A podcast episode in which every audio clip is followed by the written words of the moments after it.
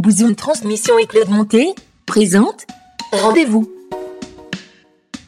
Claude Monté dissèque les nombreuses pensées qui remplissent son esprit, alimenté par son quotidien et la société.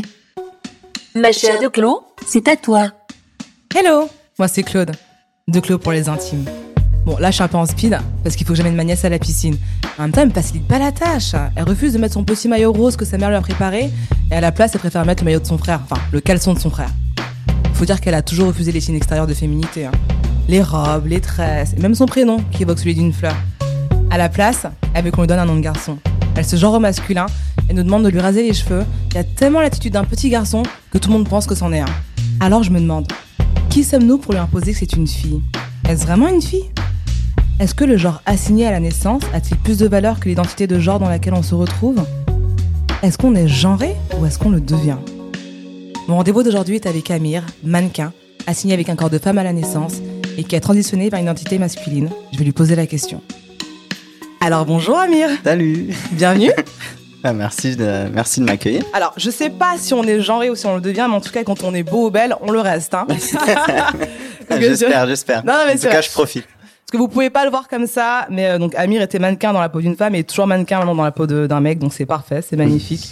Alors parle-nous de, de toi, de ton enfance. euh, où est-ce que tu as grandi, entouré de qui euh, Est-ce que c'est une enfance euh, facile euh, Dis-nous tout. Je viens du sud de la France. J'ai grandi euh, dans une petite ville qui s'appelle Martigues, donc c'est c'est à genre 30 km de Marseille. J'ai grandi seul avec ma mère. Je pense que j'ai eu une enfance euh, plutôt pas mal. Et euh, au niveau de tout ce qui est question de genre, euh, ma mère, les, conflits ont commencé plus tard, mais quand j'étais enfant, en tout cas, c'était euh, une des seules personnes euh, adultes à ne pas m'embêter là-dessus euh, et à me laisser faire, euh, à me laisser faire un peu ce que je voulais. Est-ce que elle te- elle te forçait à mettre des robes euh, comme on fait à ma nièce ou bien pas du tout Elle te laissait euh, Non, pas du tout, parce que ma mère de base elle est pas très féminine. Bon, Ok. c'est c'est une femme euh, cis, euh, etc. Mais euh, Mhm. c'est elle est. Si, il faut expliquer parce que peut-être Oui. tout le monde ne comprend Donc, pas. euh, bah du coup, il y a transgenre et cisgenre. Donc Mhm. euh, moi, par exemple, je suis un mec trans.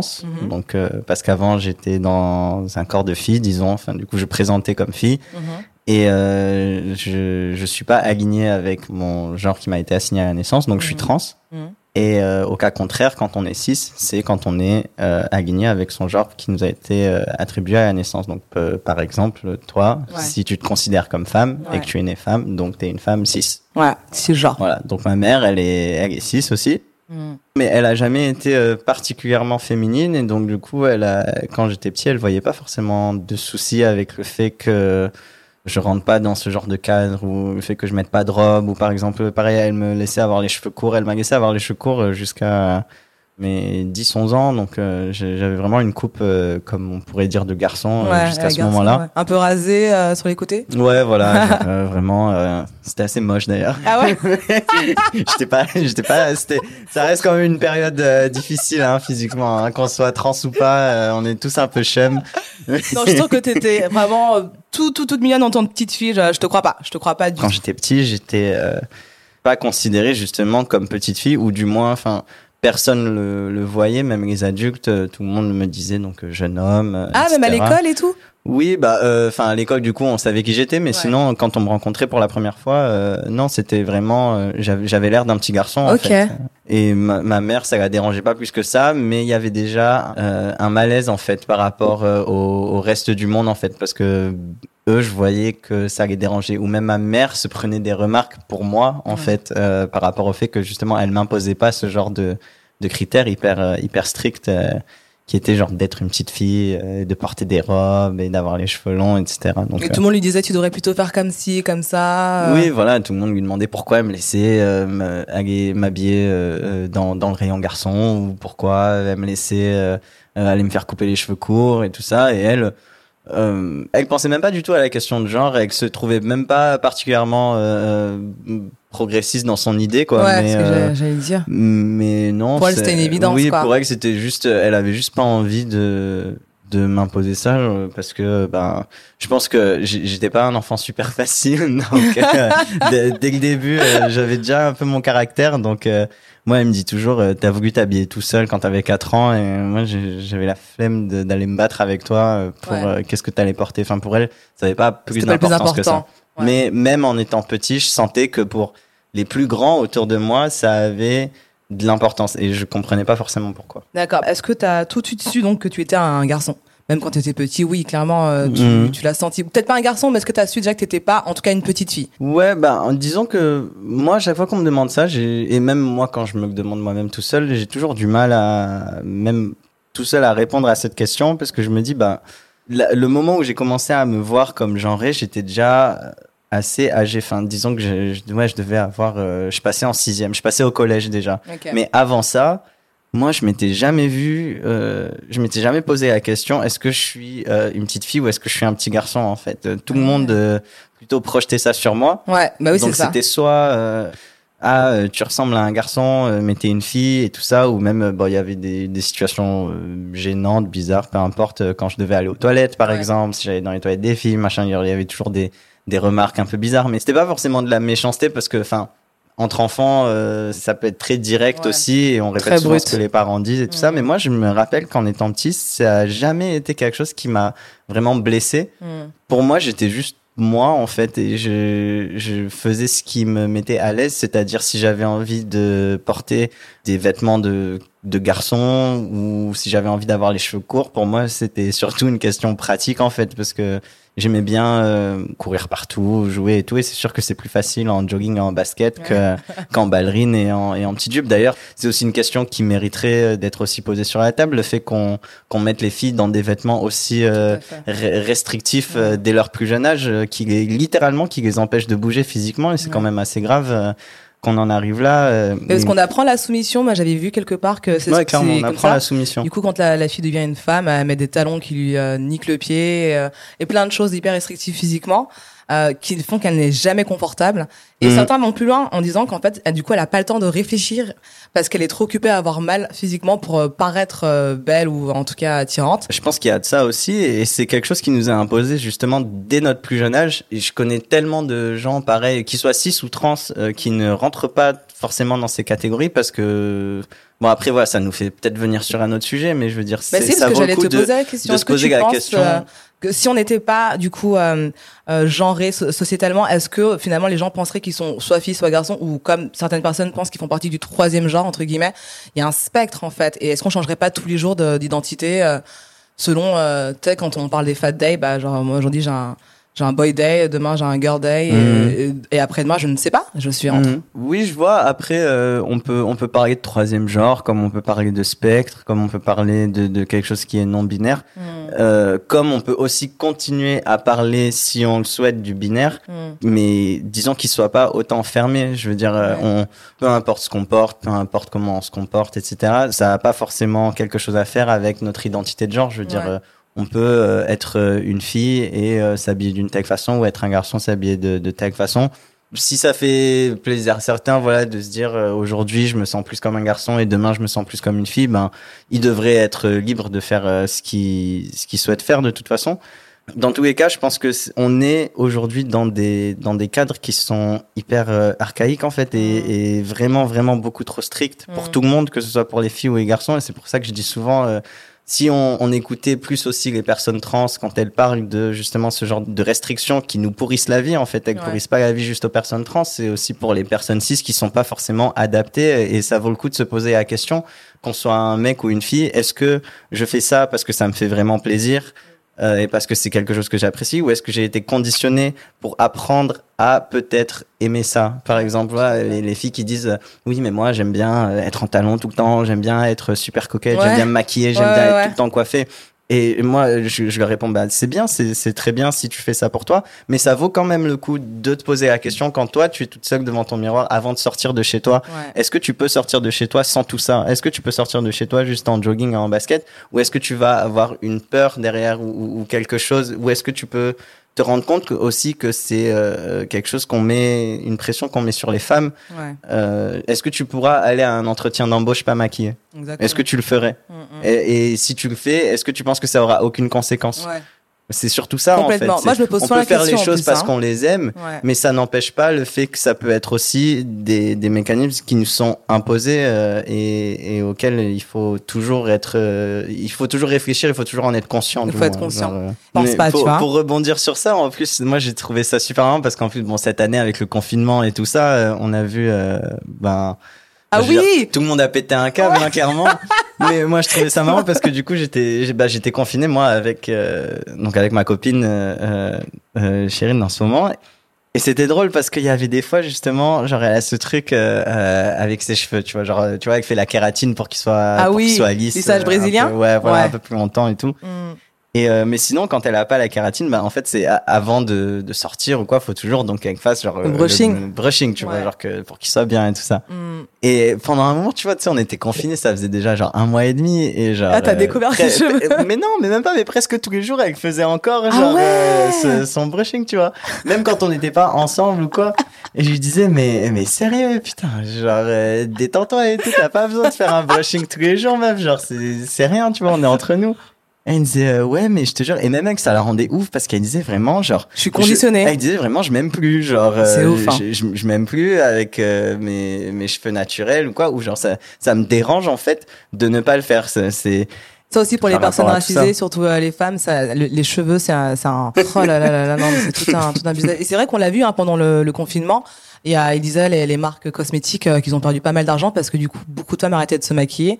Il faut se rendre compte à quel point on internalise toute cette souffrance et tous ces rituels qui sont pas nécessaires en fait. euh, je pense qu'on peut les faire si, si on en a envie, mais toujours euh, prendre un moment pour euh, se dire, bah voilà, tel jour, euh, peut-être je vais pas le faire, histoire de me rappeler euh, ce à quoi je ressemble, euh, Ouais. peut-être sans tout ça. Parce que je pense qu'au sans. final, ça, ça nous fait juste nous détester nous-mêmes. Euh, euh, à la fin, t'arrives même plus à te regarder. Tu Bah, te comme les filtres juste, Instagram, les gens qui arrivent plus à se filmer euh, sans Ouais. mettre un filtre euh, qui modifie hein. l'apparence, mais c'est très grave. terrible.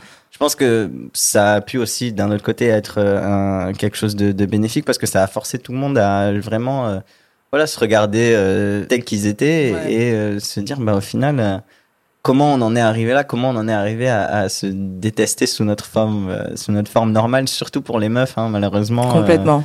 euh, par rapport à notre physique et tout ça mais ouais c'était des, des conversations de confinement que j'ai eu beaucoup et puis enfin pour en revenir au genre aussi Mm. il y a beaucoup de, de gens euh, qui, qui postaient aussi sur internet par rapport à leur genre on réalisait beaucoup de choses pendant le confinement Mm.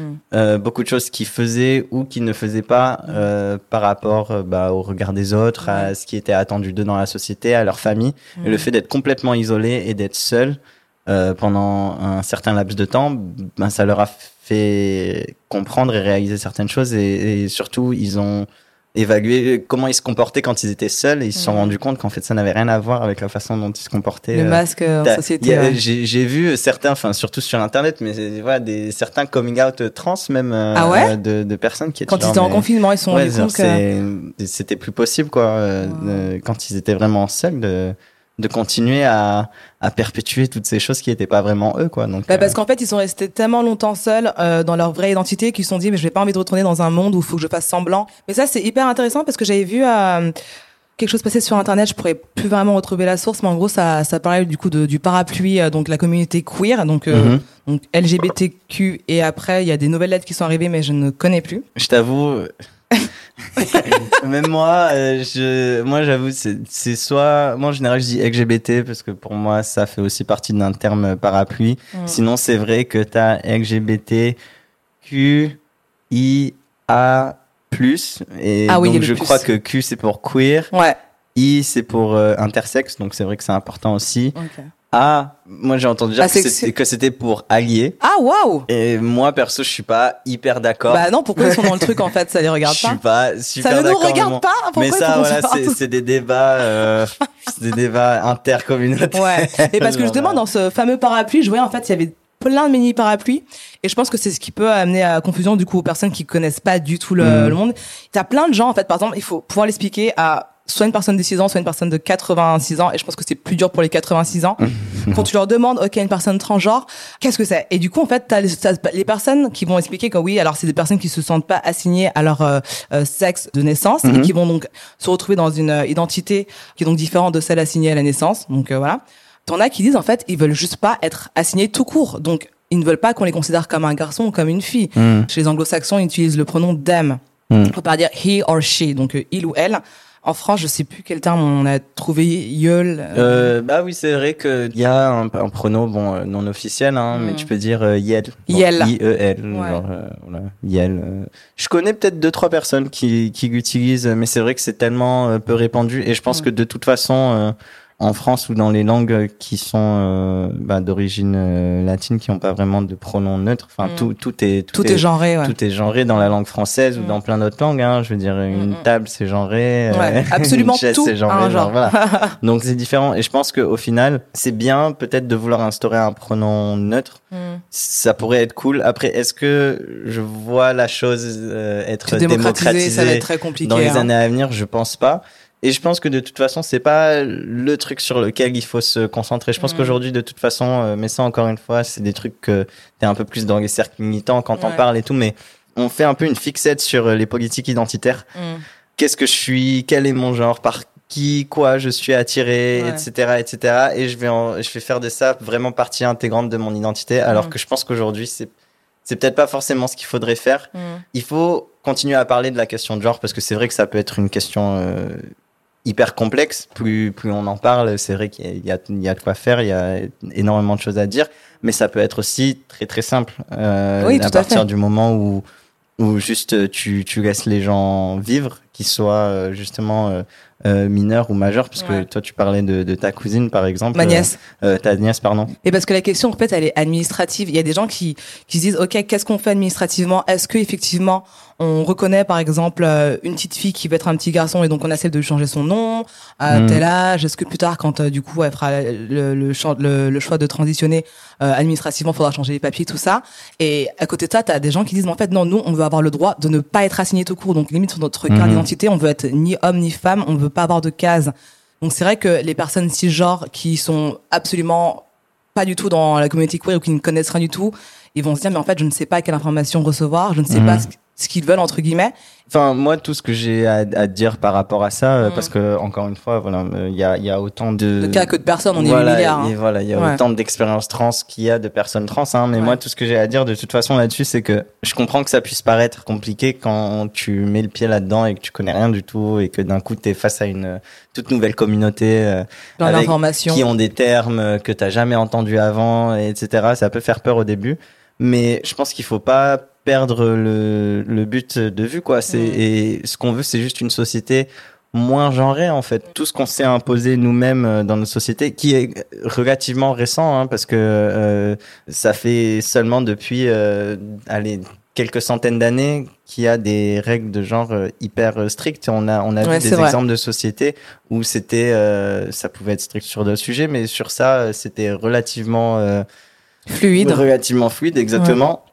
Et là, on a une version qui est euh, hyper euh, occidentale et surtout capitaliste euh, du genre, quoi. Ouais. Donc, euh, par exemple, il y a aussi des, des pays aujourd'hui où, où ils ont des cartes d'identité où il y a marqué X. Même si je déteste prendre les États-Unis comme exemple pour quoi que ce soit, hein, parce que euh, c'est- l'enfer là-bas, on le sait tous. Hein, mais euh, euh, je veux dire, par exemple, ouais, il y a la dernière fois, j'étais avec une pote et elle me montrait donc sa, sa, sa carte d'identité. euh, Ok. et euh, et il y avait un X, enfin son, son permis, c'était un X dessus. Je savais même pas. Au niveau de la case gender. Donc, euh, C'est dingue. Et ça changeait pas grand chose à sa vie parce qu'au final, tu te rends compte, euh, oui, il y a des réalités administratives qu'il faut prendre en compte. Mais tout ce que je pourrais dire là-dessus, c'est qu'elles sont pas aussi indispensables que ce qu'on pense en fait. Ouais. Euh, demain, mettre un X euh, à la place d'un genre euh, en particulier sur la carte d'identité, ça changerait pas la vie de grand monde Mm. du moment que voilà des médecins pour certaines maladies puissent euh, avoir accès à tes informations donc ton sexe de naissance Mm.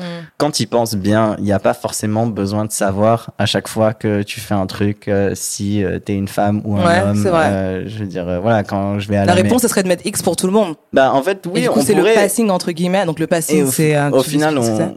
ouais, et oui, c'est vrai, le, le passing, ben, quand t'as un passing, c'est par exemple, bon, en général, c'est, ça vient quand t'es trans, c'est quand tu commences à transitionner, ou même si t'as pas transitionné, hein, euh, tu peux avoir un, un, un passing, c'est quand tu passes pour une personne cis. Mm. en général, donc du genre ou du sexe opposé. Donc, c'est-à-dire, par exemple, t'es euh, un mec trans, donc t'es assigné fille, Mm. et tu t'habilles d'une certaine façon, et les gens dans la rue, ils t'appellent monsieur. Mm. Donc là, tu peux dire t'as un passing de mec, Mhm. en fait. Euh, et vice-versa, si t'es une meuf trans, euh, voilà, les gens, ils t'appellent madame, tout ça. Mm. Donc tu peux dire t'as un passing. Donc avoir un passing, c'est passer pour une personne cis, en fait. Ouais. Ce qui peut être aussi parfois pro- problématique, encore une fois, parce que, et un peu paradoxal, parce que c'est vrai qu'on se bat pour euh, avoir plus de fluidité, Mm. euh, mais qu'il y a des réalités quand même matérielles et sociétales qui font que pour notre sécurité, Mm. on a quand même besoin de rentrer dans certaines normes. Bon, j'ai quand même de la chance, j'ai eu mon passing justement rapidement parce Ouais. que voilà, je suis grand, j'ai été assez androgyne toute ma vie. Mm. Et aussi en tant que mec trans, c'est pas comme euh, quand t'es une femme trans, c'est-à-dire quand tu prends de la testostérone, t'as des changements qui sont beaucoup plus marqués. Donc euh, t'as ta voix qui change, Mm. tu vas avoir musculature. une- ouais, ta musculature, euh, pilosité, etc. Mm. Alors que par exemple, si tu prends de l'estrogène et que t'as déjà fait une puberté, on va dire en tant que mec, donc c'est-à-dire avec de la testostérone dans ton corps, Ouais. euh, ta voix elle change plus par exemple. Elle peut pas devenir plus aiguë. Ou euh, tes épaules elles peuvent pas rétrécir, tu vois, d'un d'un côté. Tu- ton, ton poids il se répartit, mais c'est pas forcément pareil. Ta pomme d'Adam, La elle pomme peut pas d'Adam, se rétracter. Ouais, ça Alors que quand tu fais ta transition dans l'autre sens, ta pomme d'Adam elle pousse en fait. Ah ouais Donc, Ouais. Mais Génial et donc du coup, euh, mais donc du coup tous ces trucs là, qui au final moi j'aimerais bien que ce soit pas important du tout pour Mm. euh, pour personne, mais au niveau sécurité, Ouais. euh, c'est quand même euh, ben Surtout pour ça- les femmes trans. Surtout, surtout pour les femmes trans qui, elles, se retrouvent souvent dans des situations qui peuvent Très être dangereuses, euh, très, hein. très dangereuses et violentes euh, Ouais. rapidement. Ouais.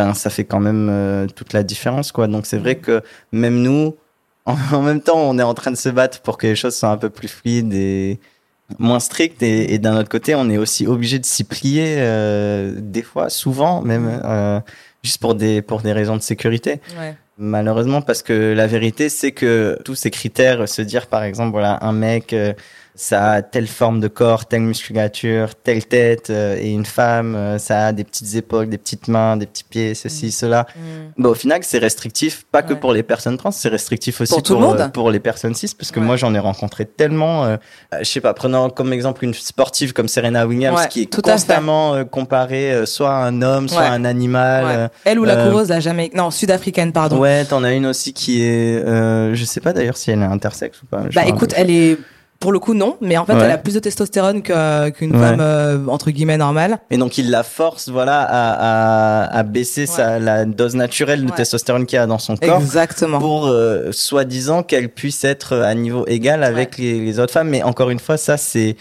c'est de la fausse science pour moi parce que si elle est née femme et qu'elle a quand même un niveau tech de testostérone, euh, bah, c'est naturel au final. Nous, on nous rabâche tout le temps que ce qu'on fait c'est pas naturel, on nous rabâche tout le temps que voilà, ça fait pas partie de l'ordre des choses et tout ça, alors que la vérité c'est que si T'as que ce soit euh, dans notre euh, espèce humaine ou dans certaines autres espèces euh, Ouais. euh, animales, etc. Mais du coup, c'est hyper restrictif, même pour les personnes cis, quoi, qui s'en prennent aussi plein la gueule. euh, je veux dire, euh, quand tu fais ta puberté et que t'es trans, euh, ok, c'est difficile parce que tu te rends compte que tu grandis dans un corps qui est pas forcément le tien. Ouais.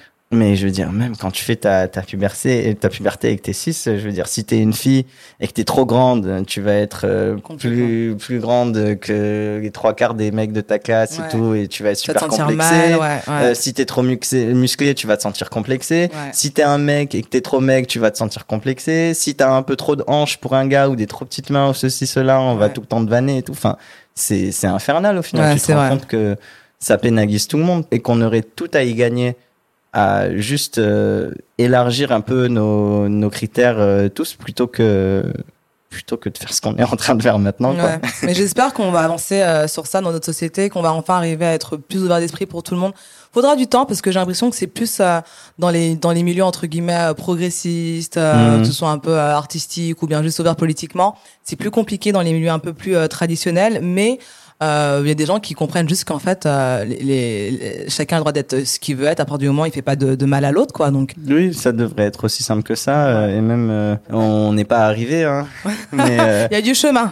ouais, mais grave, il y, y a grave du chemin. Mais du coup, euh, quand j'ai su que j'aimais les filles vraiment et que c'était surtout possible d'aimer les filles, en fait, j'avais genre 13 ans. ah ouais, 13 ans? Ouais, bah. ah ouais. Bon après c'est vrai que c'était euh, oui, Bah, les années j'ai- 90. non? J'ai toujours su. 80, euh, ouais, je suis né en 98, 2000. mais ouais, Ouais. du coup, mais mais en vrai, ouais, j'avais 13 ans. Mais après, je vois, je suis, moi, je le vois souvent dans, bah, les milieux dans lesquels je, je traîne à Paris euh, depuis que je suis, je suis parti de chez moi. Et après ben quand je reviens chez moi dans le sud et tout enfin je veux dire euh, je traîne avec des gens c'est pas du tout euh, Ouais, c'est pas du tout le même milieu, ouais. on se dit souvent que euh, peut-être ils peuvent être plus fermés ou, ou quoi que ce soit. C'est juste peut-être qu'il y a des termes qu'ils comprennent pas. Ouais. mais moi jusqu'à présent j'ai pas eu énormément de problèmes avec euh, ne serait-ce que des anciens potes qui sont jamais sortis euh, de notre ville ou quoi ou de la région du moins qui ouais qui ont rien dit de, de spécial par rapport au fait que je sois trans ou Quand qui tu étais ont... une petite fille, tu faisais, tu faisais semblant d'avoir des amoureux?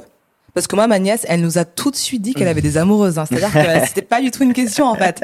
Elle a des amoureuses. D'ailleurs, elle me piquait mes bagues pour les offrir à ses amoureuses. C'est trop drôle. Moi, je te Ah, jure. Non, je l'adore. Ça, ça a jamais été une question pour elle. Moi, en fait, le truc, c'est que j'avais, j'avais des meilleurs amis. Ok. Alors, euh, attends, je t'explique, je t'explique, je t'explique tout de suite. C'était, euh, c'était un, un cauchemar. J'avais des, des meilleurs amis. En général, ça a duré genre euh, un an ou un an et demi. Et en fait, genre, plus je grandissais, plus je genre, ah non, en fait, je crois que j'étais amoureux d'elle. et tu sais, on était genre vraiment, genre, trop, trop, euh, amis trop proches et tout. euh. Et même moi, à ce moment-là, je me rendais pas compte, parce que pour moi, dans ma tête, c'était même pas possible, en fait, Oui. qu'une fille elle puisse aimer les filles. J'étais même pas, euh, je sais pas, moi je sais que quand j'étais petit, j'existais un peu. C'est vrai qu'il y avait des histoires d'amoureux, d'amoureuses et tout. Enfin, je sais pas, je me disais, ouais, peut-être j'aurais un copain un jour, mais ça m'angoissait un peu. Genre, euh, Je te comprends. J'étais un peu genre, oh là là. J'ai 31 Bah ans, ça m'angoisse ouais, j'avais j'avais pas trop, euh, genre, bah, en même temps, avec les, les images de mecs avec lesquels on grandit, moi perso, je- ça m'angoissait plus qu'autre chose, quoi. J'étais genre, bon, ce sera pour quand je serai grand, tu vois, genre, euh, ok. Et après, j'ai compris que j'aimais les filles, genre, ah ouais, trop bien, lourd. enfin, enfin, au moins sur ça, mais je sais que quand j'ai compris que j'aimais les filles, il y a quand même eu un, un- Soulagement. ouais, un Mm. soulagement malgré tout. Hmm. Genre, il y avait quand même une partie de soulagement. Parce que, voilà, j'avais vu euh, peut-être euh, dans mon enfance des mecs qui, juste qui se comportaient pas bien Ah avec bah les oui. femmes, qui étaient soit violents, Maltraitants d'une manière ou d'une voilà, autre, quoi. Peu importe, genre Mm. juste euh, abusifs en général. Ouais. Euh, et J'avais pas eu vraiment de figure euh, masculine hyper positive autour de moi. Hmm. Et pour moi, c'était surtout euh, un truc que j'ai compris dès que j'étais vraiment très petit. Pour moi, c'était genre une fatalité, quoi. Genre, bon, un jour, je vais devoir être avec un homme. Et moi, je voyais un peu ça comme genre euh, la loterie, tu vois. Ouais. Tu Sur quoi tu vas tomber? T'es- t'espères juste euh, qu'il y en a un, il va pas te taper, tu Ouais, vois, mais c'est tout. Genre, Angoisse.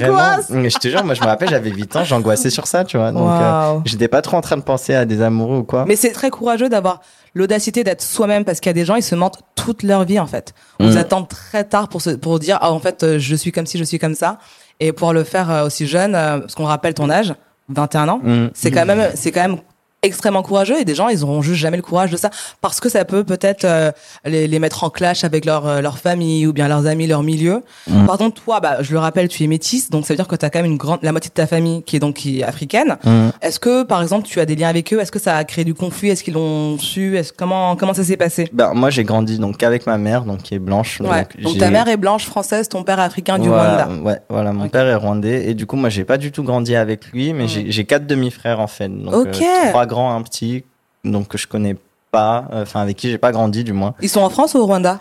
Bah il y en a trois qui sont en Belgique, et, hum, parce que le Rwanda c'est une ancienne colonie belge, donc Tout à quand il y a eu fait. le génocide, il y a eu beaucoup de Rwandais qui sont partis en Belgique et, euh, Et d'autres au Congo aussi. Et ouais, certains au Congo aussi, mais donc moi j'ai mon petit frère qui est donc là-bas au Rwanda. Ok. Sinon tout le reste euh, ils sont ils sont en Belgique, ils sont vers euh, et les alentours. Quoi. Ok.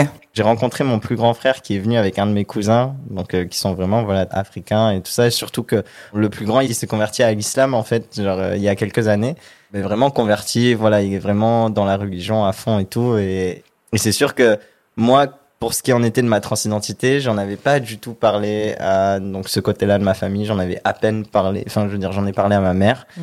C'est tout, euh, sachant que ma mère s'était très mal passée avant parce qu'elle est très catholique et tout ça. Ah ouais. Premier coming out euh, quand je lui ai dit que j'aimais les filles. Enfin, elle m'a chopé avec ma première meuf plutôt. Ah, t'as chopé moi, en flag Là, moi, je voulais, moi, je voulais pas du tout lui dire. Moi, c'était mort dans la tête. J'étais genre, non, non, non, non, non, ce sera par mail et rien d'autre. Ah ouais, tu envoies un mail Ah, je te jure. Genre, euh, moi, mon plan, c'était d'envoyer un mail. Mais du coup, c'est pas passé comme prévu. Donc, genre, quand j'avais 16 ans, euh, genre, je me suis fait euh, choper euh, comme un, comme un con. Mais ça s'était très mal passé, du coup. Du côté de ma, de ma famille africaine, ben, mon frère qui est converti en plus à l'islam, Hmm.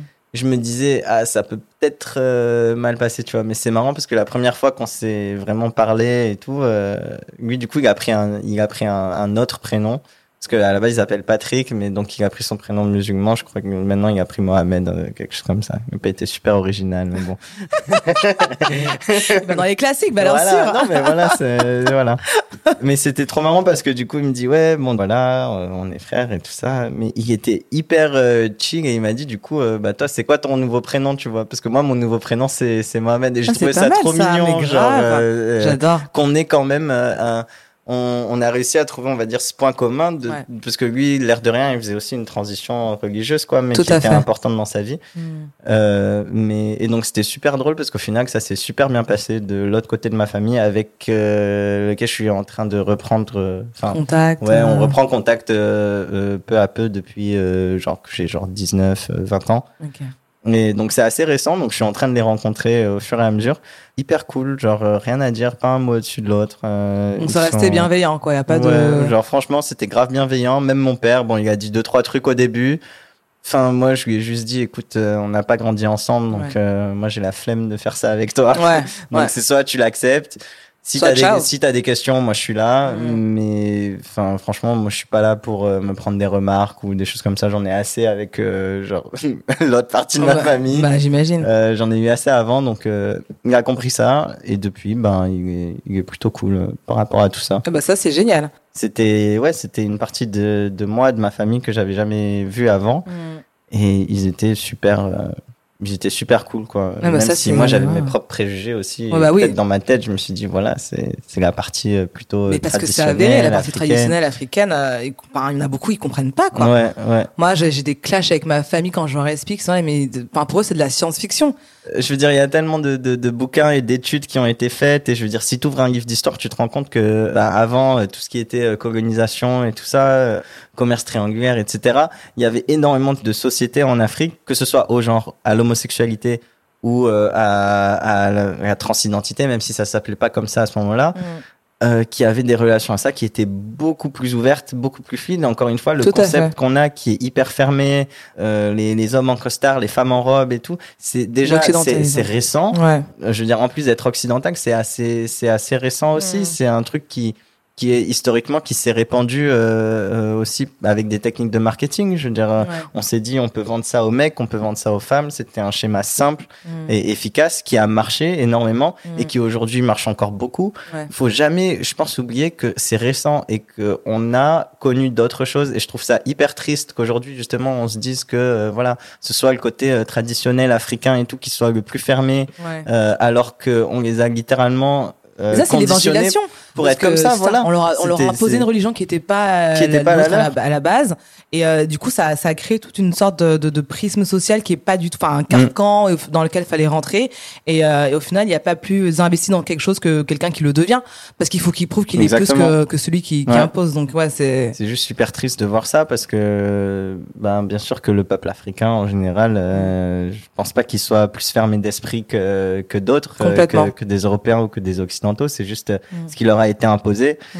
Et ce qui malheureusement ben, leur est encore imposé aujourd'hui, c'est Mm. extrêmement difficile de s'en sortir quand on n'a pas le recul encore nécessaire, euh, parce que encore une fois, tout ça c'est récent. Je veux Ouais. dire, euh, dans, dans les années 60, ils étaient encore, euh, ils Sous étaient le joug, encore euh, euh, littéralement voilà sous le joug de la France Ouais. et, et- et de ces autres pays. Enfin, ça me fait vraiment de la peine à dire parce que c'est tellement frustrant à voir de l'extérieur quand tu te dis que c'était pas forcément comme ça avant et Ouais. que maintenant, même politiquement, il y en a plein qui le revendiquent comme euh, quelque chose. À tout niveau. L'homosexualité, c'est pas quelque chose de chez nous, c'est pas quelque chose qui est africain, la transidentité pareil, euh, tout, tout- toutes ces choses-là. Alors que si, Ouais. genre, Non, mais à tout niveau. littéralement si. que ce soit euh, euh, la religion où beaucoup d'Africains considèrent leur propre religion euh, euh, comme de la sorcellerie, alors qu'à la base, quand même, Mm. les cultes anciens qui sont donc animistes et, et euh, qui, qui prêchent le, le fait d'être en éveil total avec la terre, avec les esprits, les, les, les ancêtres, Mm. tellement de choses. Et il y a des gens qui voient ça comme la sorcellerie parce qu'on leur a appris l'évangélisation, la, la religion, le christianisme, etc., etc., etc.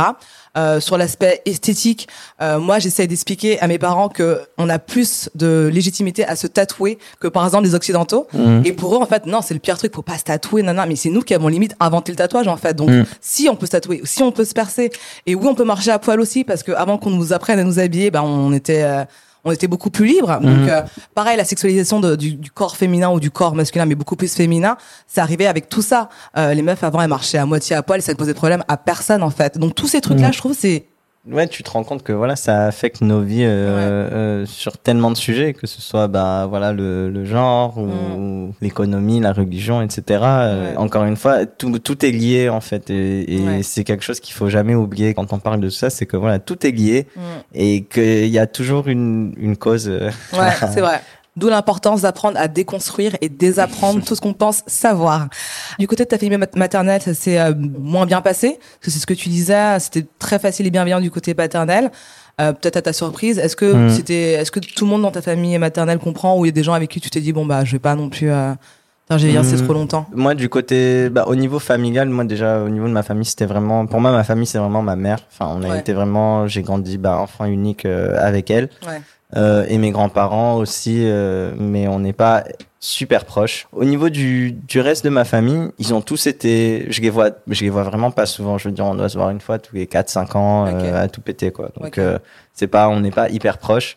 Et ils ont rien dit de particulier. Mm. Mes grands-parents, ils ont eu, enfin, ils ont énormément de mal parce que, bon, voilà, bon, déjà, ils ont 80 Autre génération, ans. bah oui. Et puis, euh, ils sont très dans ce truc, qu'est-ce qu'on va dire aux autres, en Ah fait? bah Qu'est-ce complètement. Le qu'on, candidaton, euh, voilà, qu'est-ce, qu'est-ce qu'on lifestyle, va, hein. voilà, qu'est-ce qu'on va dire à nos amis, qu'est-ce qu'on va dire à ceux voisins, alors que la vérité, c'est que leurs amis, ils ont des enfants qui sont pédés aussi, genre, Complètement. euh, c'est bon, quoi. Mm.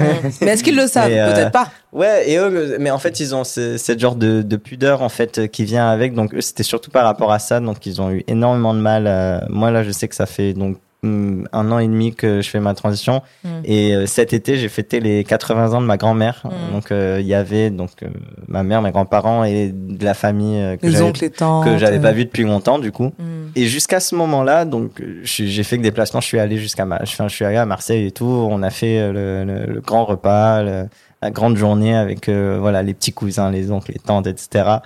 Et c'est marrant parce que jusqu'à ce moment-là, mes grands-parents en fait, ils s'adressaient plus à moi du tout. Mais non. Du tout, du tout. Genre même quand on se voyait et tout. Bon déjà mon grand-père, il me parlait plus. Waouh. Pas forcément, il avait pas l'air vénère contre moi et tout, mais vraiment tu sentais que genre il, Ils savaient pas quoi il, dire. il, il voulait plus s'adresser à moi en fait. Il voulait même plus me regarder, rien. Genre Wow. c'était c'était très étrange.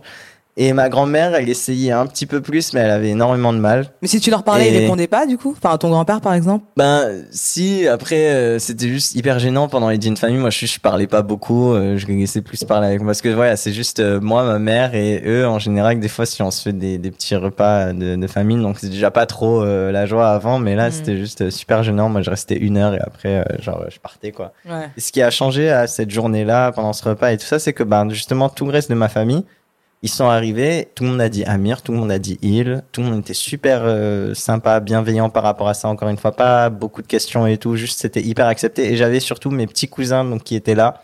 Donc un qui a maintenant 8 ans et la dernière fois que je l'ai vu, il devait genre en avoir 4, donc en gros il se rappelait pas beaucoup de moi. Mm. Et il a un petit frère maintenant qui a genre 2 ans, donc il m'avait jamais vu avant. Mm. Donc euh, c'était deux de mes petits cousins qui étaient là et c'était marrant parce que bah pour eux c'était bah c'était Amir et c'était Il. Mm. et donc euh, moi je suis resté avec eux pendant toute la journée. Donc euh, ils faisaient que m'appeler Amir viens nanana fais ci fais ça. Et mes grands-parents au début tu vois ça les choquait parce qu'ils voyaient que vraiment tout le monde en avait rien à foutre en fait Euh, c'était pas ce gros malaise euh, par rapport à, à moi et qui j'étais et je pense que ça les a décoincés en fait par rapport à ça D'accord. et donc maintenant ça va mieux quand ils se sont retrouvés dans le bain vraiment Ouais. euh, ils ont commencé à, à moins se prendre la tête en fait parce Mm. qu'ils se sont rendus compte que ben ça avait pas forcément à être quelque chose de, de compliqué Mm. ça va pas forcément à être quelque chose qui met mal à l'aise moi ce qui ce qui me rend triste des fois c'est de voir que ben voilà on parle souvent de deuil c'est surtout la famille qui dit ça en général voilà faire le deuil de l'enfant de la petite fille qu'on imaginait ou du petit garçon peu importe euh, Mm. voilà ce deuil et ce malaise en fait juste d'avoir une personne moi je l'ai toujours senti depuis que j'étais euh, tout petit euh, alors que moi je voulais juste vivre euh, normalement et fa- faire ma vie comme comme je comme je le souhaitais Mm. c'est pas toi qui es mal à l'aise euh, par rapport à ta personne, c'est c'est toi le malaise en fait dans la pièce euh, avec des gens qui sont beaucoup plus âgés que toi, avec des adultes, et tu les déranges en fait. Et le fait que eux ils se retrouvent dans un environnement où bah je dérangeais personne en fait, euh, c'est- j'étais comme tout le monde, Ouais. ça leur a, je pense peut-être euh, ça les a peut-être un peu réveillés sur le fait que bah ça va quoi. Il y a rien de grave en fait qui s'est passé. Moi je suis toujours là, je suis en bonne santé, Ouais. je suis je suis heureux j'ai une vie j'ai une vie je pense plutôt sympa je m'en sors quoi. Je- voilà, je suis pas en difficulté et c'est sur ça qu'ils devraient se concentrer en tant que famille et que, que parents plutôt que sur mon euh, identité de genre Tout ou, à fait. ou peu importe. L'essentiel, c'est ton bonheur. Mm, bien Mais c'est bien que qu'ils aient fini par le comprendre. Mm. Est-ce que tu te sens plus safe dans des milieux queer ou est-ce que euh, dans n'importe quel milieu, euh, par exemple, tu as l'impression que cette génération, elle comprend un peu mieux, un peu plus euh, T'as pas besoin de t'expliquer à chaque fois selon où est-ce que tu vas ou tu sens que selon les, les environnements où tu te retrouves, tu vas avoir un comportement un peu différent, tu vas dire des choses différemment ou voilà. Mm. Je me dis, notre comportement à tous, il change selon l'environnement Oui, où vrai. on se trouve. Ouais, des masques sociaux. Euh, voilà, donc Ouais. je pense que ben, moi j'y échappe pas non plus, mais aussi par rapport à ma transidentité.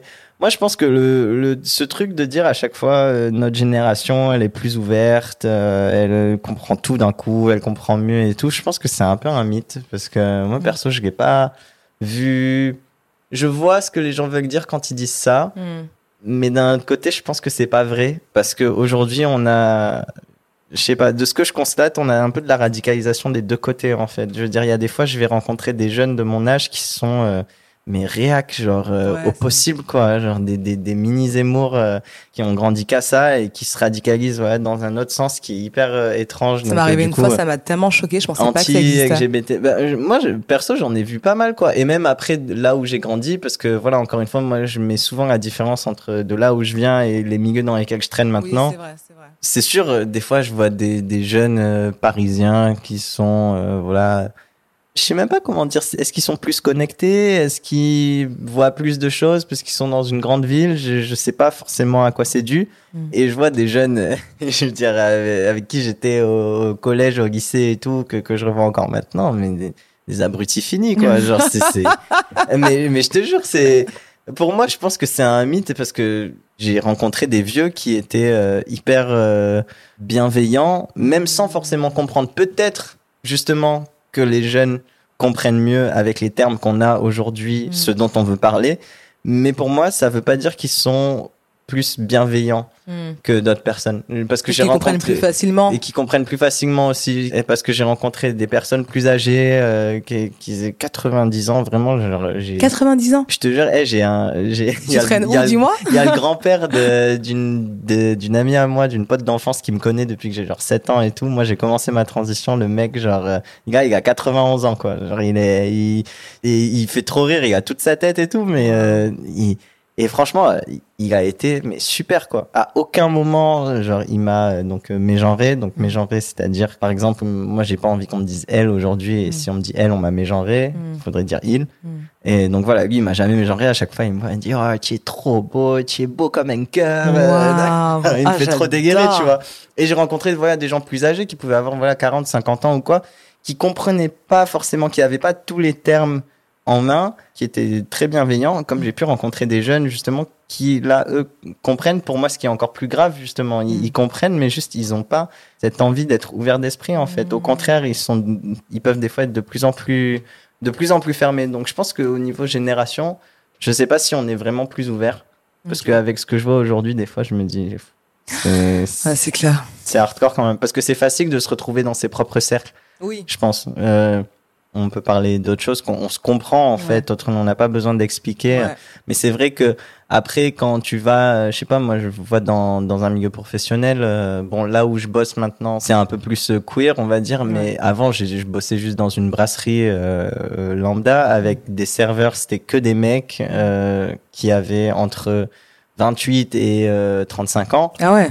Que des mecs cis comme ça, mais c'était invraisemblable les trucs que j'entendais quoi. Genre et que et que je voyais, que j'entendais et tout. Enfin, j'étais genre la waouh. cour des miracles. Hein. Ouais, dit oh, mais ça a rien à voir. Et comment même moi je me comportais? Ils savaient que j'étais trans parce qu'en plus c'était au tout début de ma transition. Mhm. C'est-à-dire qu'il n'y avait pas encore une changement physique ou quoi. J'étais juste genre un peu androgyne et tout, mais euh, il y avait rien de plus.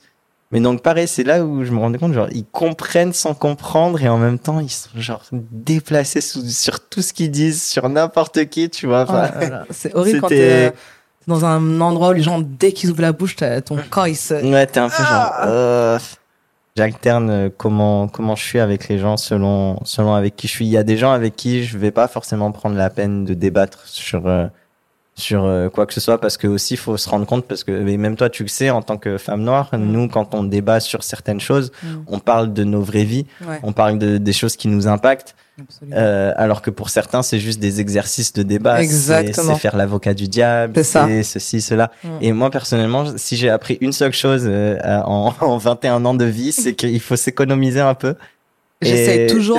J'ai j'ai 31 ans de vie, pourtant j'ai- j'ai toujours pas vraiment compris cette leçon, mais j'essaye parce qu'il faut s'économiser clairement. Mais je pense que oui, clairement, faut un peu s'économiser. Et moi, j'ai pas vraiment d'intérêt à débattre avec des gens qui ont juste envie de contredire et qui ont juste envie d'avoir raison. Ouais. Euh, quand on parle de liberté fondamentale, pour moi, ça rentre plus dans des catégories d'opinion ou de choses comme ça. C'est on parle de liberté fondamentale encore une fois. C'est pas ah je suis d'accord, je suis pas Ouais. d'accord en fait. C'est- on te demande pas ton avis, c'est des choses très terre à terre Mm. et euh, tes opinions politiques dessus, elles, elles en disent beaucoup sur toi au final. Donc quand je me rends compte qu'il y a quelqu'un que je vais pas forcément pouvoir rattraper ou juste euh, je sais qu'on on peut débattre, mais chacun va rester sur ses positions. Ouais. Et au final, je sais que quand je vais ressortir de cette discussion, Tu seras plus euh, fatigué qu'autre c'est chose. voilà, c'est moi qui serai beaucoup plus fatigué que l'autre personne qui va revenir à sa vie, Ouais. l'autre personne qui n'est pas trans, l'autre personne qui est pas forcément noire ou quoi que ce soit. Donc je me dis, des fois, faut juste, euh, faut juste les laisser couler malheureusement, mais euh, c'est c'est vraiment pour notre propre sécurité, surtout avec tout ce qui est réseaux sociaux aujourd'hui, on est, épuisant. bombardé, on Épuisant. est bombardé de, de l'opinion de tout le monde. Je pense qu'en tant qu'humain, on devrait même pas on n'a même pas encore évolué assez loin pour euh, que notre cerveau il puisse euh, vraiment euh, process tout Ouais. tout ce qui nous arrive à la gueule chaque jour. Chacun donne son opinion sur tout. Et, enfin, C'est je veux dire, même, trop. même nous, on, Bah, le on fait. le fait en premier, oui, c'est sûr. on, et on est exposé à toutes celles des autres. Mm. Et je pense que la vraie force, c'est de savoir que justement, on peut pas changer tout le monde, on n'a pas l'énergie pour ça, euh, et il faut vraiment se concentrer sur nous. Et au contraire, c'est pas parce qu'on peut pas changer tout le monde que ça veut dire qu'on abandonne. Ça veut Mm. dire qu'on peut aussi rediriger cette énergie vers vers nos communautés, euh, Ouais. nous faire du bien plutôt que qu'aller nous battre. euh, Contre des moulins Ouais. à vent. Non, c'est clair qu'il faut choisir son combat et pouvoir, euh, ouais, effectivement, garder de la force pour euh, ce qui nous fait du bien. mm. J'ai des questions de théorie. Parce qu'il y a plusieurs théories qui pourraient soi-disant expliquer l'assignation de sexe à la naissance, Mhm. qui sera en dissonance avec l'identité de genre. Mhm. Donc je vais te donner, euh, je vais t'énumérer euh, les théories que j'ai pu lire, et j'aimerais que tu me dises celle que tu penses la plus pertinente, si il y en a que tu penses pertinente. Parce que Ok. tu peux en trouver euh, absolument aucune. Alors, euh, la première est euh, un peu pseudo-scientifique, donc qui dirait qu'il y a un pic hormonal dans le ventre de la mère qui soit amènerait à un déficit de testostérone qui ont une action féminisante, soit une, une surproduction de stéroïdes qui ont une action androgénique. Mhm. Donc ça, c'est la théorie un peu scientifique. Après, tu as une théorie un peu spirituelle New Age qui dit qu'on se réincarne euh, tous. si tu crois à la réincarnation. Putain, j'espère pas, j'espère pas. Eh, Moi mon- non plus, Mon pas pire cauchemar de revenir ici, s'il vous plaît, Imagine, par pitié, par On est en tout oublié, on devant tout recommencer, l'enfer. Et du coup, comme on se réincarnerait, euh, ton âme est donc celle d'un ancien homme qui aurait été assigné dans un corps de femme, euh, Mhm. vice versa. Et après, tu as la théorie, euh, bah, qu'en soi, moi, je, enfin, tu me dis ce que t'en penses. Le genre est une construction sociale euh, qui, s'il n'était pas prédéterminé, ferait qu'on appartiendrait tous, du coup, entre guillemets, au troisième sexe, Mhm. et on bougerait tous sur le spectre de l'identité de genre constamment. Donc, euh, on se dirait pas euh, soit fille, soit garçon, on serait en constant mouvement. Alors, Mhm. quelle théorie, toi, tu penses est la plus pertinente, si tu penses qu'il y en a une qui est pertinente? Ce serait plutôt la troisième, hein, euh, de dire euh, c'est sûr que le genre c'est une construction sociale. Et d'ailleurs, si on est perçu comme une fille ou comme un mec, ça se joue à très peu au final. Et Ouais. quand, quand on est un peu androgyne, on s'en rend compte très très vite.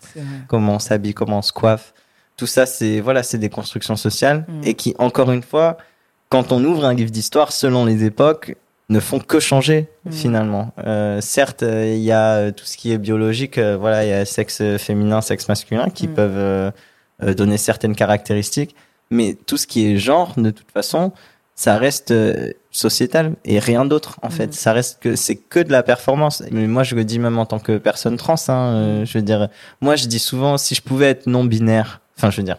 Je, je peux être non binaire, je peux m'identifier comme non binaire Mm. bah, je le ferai, mais je veux dire, là, on est quand même dans une société où, malheureusement, il faut qu'on choisisse, Ouais. on, on va dire soit l'un, soit l'autre. Et moi, j'ai essayé de vivre en tant que fille androgyne, qui n'était pas forcément euh, alignée avec les stéréotypes de genre qu'on lui collait dessus. Ouais. Ça reste euh, difficile, mais mais c'est possible. Et tu te rends compte qu'au final même naviguer sur ce spectre c'est possible. Et ça change à chaque fois. Et selon les cultures les gens vont pas faire les mêmes choses qu'ils Ouais. soient un mec ou une fille. Donc je pense vrai. que la plus plausible en tout cas historiquement et même euh, scientifiquement ce serait la, la troisième. Le genre c'est une performance c'est quelque chose qui nous est assigné et qui peut changer euh, à tout moment et qui même peut ne pas être défini. Genre à aucun moment de ta vie dans un monde idéal, tu pourrais euh, faire en sorte de ne pas avoir à, à définir ton genre et de ne même pas avoir à, à y penser. Si moi j'avais vécu dans un monde idéal, je sais même pas si j'aurais peut-être fait une transition quoi. Là, je me suis juste dit quitte à choisir, je préfère vivre en, en tant que mec, c'est quelque chose qui on va dire me Te correspond plus, ouais, qui, me- euh. correspond plus que je sais que je veux plus vivre euh, Au niveau des codes. voilà Ouais. à, à ce niveau-là. Mm. Mais même là, voilà, si j'avais été dans un monde idéal, peut-être que j'aurais même pas transitionné médicalement. Ouais. Peut-être que je serais juste resté euh, moi-même si, si j'avais su que dans la vie de tous les jours, euh, on aurait pu dire il euh, plus facilement et tout Mhm. ça. D'ailleurs, toi, la première fois que genre on s'est rencontrés, enfin que tu m'as vu, Mm. euh, après quand tu m'as envoyé un message, c'était marrant parce que tu me disais ouais, genre je t'ai aperçu et tout et genre je savais pas si t'étais euh, une fille ou un mec justement. Puis après j'ai trouvé ton Insta, etc. Mm. Et moi, j'ai trouvé ça marrant parce que ça faisait, ça faisait vraiment genre des, des, des mois, voire même ben, un an euh, tout pile quasiment qu'on m'avait pas, euh, disons, pris pour une fille entre guillemets, Ouais. tu vois. Enfin, qu'on Mais, mais moi, j'ai un œil très perçant à ce niveau-là. J'ai vu des gens avec qui je travaillais à l'époque qui transitionnaient et personne dans la boîte euh, n'avait compris ça. Hmm. Pour moi, c'était tellement évident et les gens ne voyaient pas. C'est ça qui est hyper intéressant parce que t'as des fois que ce soit bon, euh, même avec avec des enfants ou quoi, t'as- ou avec d'autres gens, t'as des gens qui vont le voir hyper facilement ou qui vont voir ce, cette partie androgyne de toi et qui vont pas forcément savoir. Et euh, t'en as d'autres qui vont rien voir du tout. Ouais. Et à ce moment, moi, qui ai toujours un peu navigué entre les deux, euh, que ce soit quand, quand j'étais très petit ou maintenant, ou surtout avant ma transition, parce que maintenant, bon, du coup, en général, euh, je passe pour un mec Ouais, et clairement. basta. Mm. Mais avant ça, c'était vraiment, voilà, Euh, c'était assez des fois marrant de s'amuser avec ce, ce truc ou de se dire, voilà, euh, selon comment je m'habille aujourd'hui, on va me dire soit monsieur, soit madame. Ouf. Euh, selon quel ton je prends euh, quand je parle, voilà, encore une fois, on va me dire euh, soit monsieur, soit madame. On va, on va me prendre pour euh, peut-être quelqu'un d'autre ou peut-être moi-même pour de bon. Ou même moi, j'étais confus à un moment. Je, je savais, je savais plus ce que j'étais. C'est pour moi, c'était vraiment juste qu'est-ce que les gens projettent sur toi? Exact. Chaque fois qu'ils te voient et chaque jour et comment et déterminer ce que ce que eux ils projettent sur toi euh, euh, par quel par quel facteur en fait c'est déterminé euh, au niveau de la société au niveau de leur éducation Mm. de qui ils s'entourent leur orientation sexuelle etc Mm. tu te rends compte qu'au final on est tous en train de projeter quelque chose qui est personnel pour chacun de nous Tout sur les fait. autres Ouais. C'est que donc, de la projection. et, et voilà, c'est de la projection, de la performance, et au final, c'est toi qui navigues un peu là-dedans, ça, euh, hein. comme tu peux.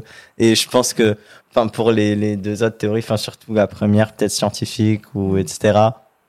Pour moi, ça me paraît pas. euh, Je pense, je pense pas que, je pense pas qu'il y ait un, un côté scientifique euh, vraiment à la transidentité ou au Mm. fait d'être euh, d'être gay ou au fait d'être euh, lesbienne, etc. Je pense pas qu'il y ait des, des côtés vraiment scientifiques. Je pense t'as un côté naturel, mais est-ce qu'on pourra vraiment l'expliquer un jour? Peut-être un jour, quand on arrêtera justement de vouloir l'expliquer scientifiquement dans le but d'aliéner certaines personnes, en fait. Parce que tu te rends compte qu'à chaque fois qu'on a voulu expliquer quelque chose, que ce soit euh, sur la transidentité ou sur les orientations sexuelles des gens, par une raison scientifique, Mm. qui serait justement voilà la raison pour laquelle cette chose-là euh, euh, apparaîtrait, on va dire, c'était Mm. toujours dans le but de le régler. En fait, ouais, ouais, Euh, ouais, c'est- ce que tu veux dire. c'est toujours dans le but de Guérir, entre guillemets. de guérir. Donc Mm. c'est hyper. euh, on voit ça tout de suite comme une pathologie. En fait, peut-être Mm. que le jour où on essaiera de trouver, allez, disons une raison scientifique, si vraiment il faut en trouver une, Mm. sans faire quelque chose de pathologisant, bah peut-être qu'on qu'on arrivera à, à une vraie conclusion. Mais Mm. Et parce que pour, toi, au final, ça, ça se passe très bien, mais il y a des, des gens qui sont en vraie souffrance parce que être euh, entre être en dissonance avec son corps, ça, Mm. ça peut être. euh, Il y a des gens ça les pousse au suicide, certaines personnes, Mm. euh, de de pas être aligné avec euh, ce que tu penses être, ce que les gens pensent être de toi, ce que ton corps te dit que tu es. ouais, bien Ça, sûr. ça peut être hyper hyper difficile. Donc c'est vrai que au final, qu'est-ce qui fait qu'il y en a qui qui sont alignés avec leur assignation de naissance et d'autres pas? Au final, même moi, enfin, franchement, moi, j'ai, j'ai j'ai pas, j'ai pas la réponse. Moi, en général, voilà, quand, quand je parle, je parle euh, que pour moi. Je sais que malheureusement, l'expérience trans, on va dire, elle est encore euh, très laborieuse, très difficile. Mm. Euh, moi, je m'estime heureux quand même parce que je pense que j'ai pu avoir, euh, que ce soit les, les outils dans ma vie ou même les opportunités professionnelles. Je veux dire, le fait d'avoir été euh, complètement indépendant euh, financièrement et tout ça dès, dès un jeune âge, ça m'a beaucoup aidé aussi à assumer mes choix Ouais. euh, en sachant que ben, j'étais le seul responsable de moi-même et je dépendais de personne. Malheureusement, aujourd'hui, c'est tellement pas le cas pour euh, beaucoup de personnes trans. Je veux dire, on est souvent euh, rejeté par nos familles. Ouais. euh, les, les gens se sentent abandonnés. Et puis, voilà, quand t'es, encore une fois, quand t'es pas aligné avec ton corps, quand t'es dans une société hyper binaire comme la nôtre, Mm. qui te rabâche que les mecs font ça, les filles font ça, et si tu te sens plus comme, euh, admettons, une fille, mais que t'es né mec, tout de suite, enfin, tu vois comment ça peut devenir euh, un, un gros casse-tête, quoi, Complètement. et, et- et vraiment infernal. Ouais, c'est Et aliénant. c'est pour ça que désapprendre, c'est encore plus dur que qu'apprendre de nouvelles choses, euh, parce que le seul moyen, je pense, euh, des fois pour être bien, si t'as pas forcément les moyens de transitionner ou si si c'est pas une possibilité pour toi Mm. de transitionner euh, médicalement, le seul moyen d'arriver à peut-être être bien dans ton corps qui t'a été assigné à la naissance, c'est de déconstruire tout Ouais. ça. Mais c'est un combat constant en fait contre une société qui te martèle euh, le contraire de ce que tu essayes de penser chaque jour. Absolument. Donc euh, c'est sûr c'est Voilà, à contre-courant, et c'est vrai que c'est faut- aller à contre-courant constamment et c'est c'est c'est hyper difficile. C'est pour ça que c'est c'est important qu'on qu'on soit ensemble, qu'on soit aidé et qu'on Mhm. puisse euh, toujours avoir quelqu'un euh, sur qui s'appuyer, euh, quelqu'un à écouter, même si c'est pas forcément notre expérience euh, en particulier, mais c'est sûr ça peut sauver des vies parce qu'en vrai euh, c'est pas facile quoi. Et je sais pas moi franchement je pense à ta nièce, euh, je me dis juste genre j'espère que ça se passera bien pour elle ou pour lui ou peu importe et Mm.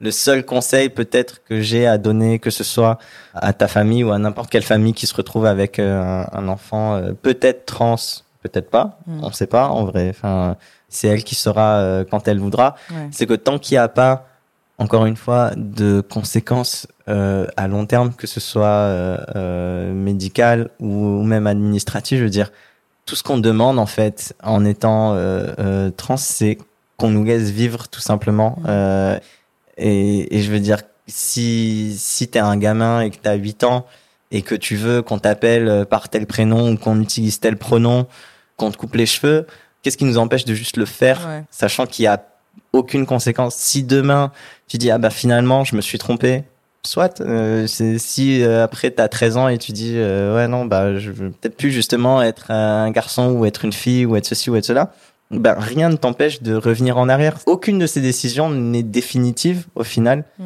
Et si elle le devient, ben rien n'empêche d'attendre jusqu'à la majorité de toute façon. Et après, c'est plus ta vie, c'est celle de ton enfant dans tous les cas.